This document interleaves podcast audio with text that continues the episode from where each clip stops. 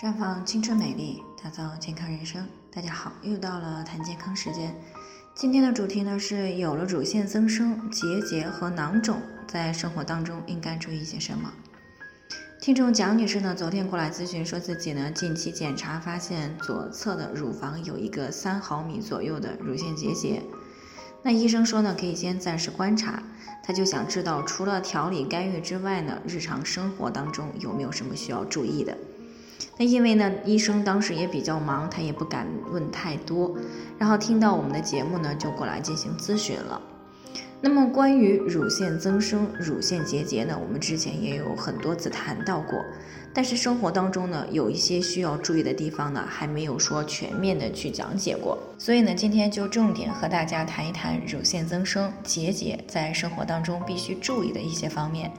毕竟呢，近年来乳腺问题的发病率呢是快速的上升的。事实上呢，乳腺癌呢从去年开始呢，已经成为了世界上的第一大癌，而且呢，目前还没有一款预防乳腺癌的疫苗，也没有治疗乳腺癌的特效药。那么这就需要女性朋友们呢，要格外的注意乳腺问题的一个预防，以及乳腺增生、结节发现以后的早期干预。那目前的医学界呀，广泛的认为呢，内分泌的紊乱。还有雌激素水平持续的高位，都是诱发乳腺问题的主要原因。所以呢，我们要想预防乳腺的问题，或者说呢是防止乳腺问题越来越严重，那么就要尽量的避免造成内分泌紊乱的因素。那首先呢，我们首先要明确的是，非必要不要使用激素啊，更要远离那些含有激素的护肤品、化妆品以及保健品。而且呢，尽量在家吃饭啊，少吃外卖，因为呢，外卖不仅是你不知道它的卫生状况，更重要的是呢，有不少的商家为了节约成本啊，使用不达标的打包袋或打包盒，这样呢，袋子以及盒子里的环境激素呢，就有可能会由此进入到食物，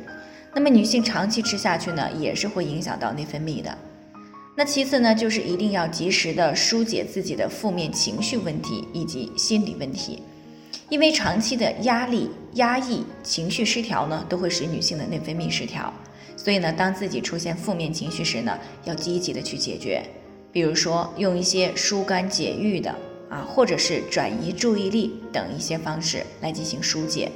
如果自己解决不了呢，可以求助身边的亲人、朋友，甚至是心理医生。那么再者呢，就是饮食和作息方面。那么已经有了乳腺问题的女性，一定要避免高脂肪饮食以及高热量食物，否则的话会导致能量过剩转化为脂肪，再由脂肪转化为激素。那所以呢，平时尽量要保持饮食的均衡，不要暴饮暴食，也不要吃辛辣刺激性的食物，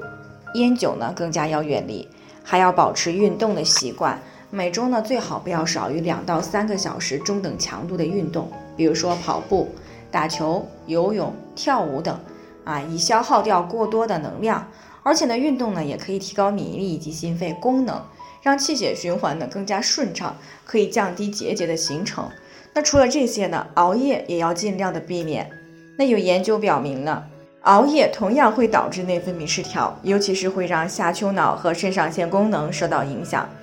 进而呢，就引起了雌激素和雄激素分泌紊乱。那么还有一点需要注意的是呢，一旦发现乳腺问题，不仅要及时的去进行干预，还要定期的体检，以免呢乳腺问题不断的恶化啊，最终呢自己都不知道。那最后呢，还是要提醒大家，每个人的健康情况都不同，具体的问题呢要具体分析。如果您有健康方面的问题想要咨询呢，可以关注微信公众号“普康好女人”，添加关注以后呢。回复健康自测，健康老师呢会针对个人的情况做系统的分析，然后再给出个性化的指导意见。这个机会呢还是蛮好的，希望大家能够珍惜。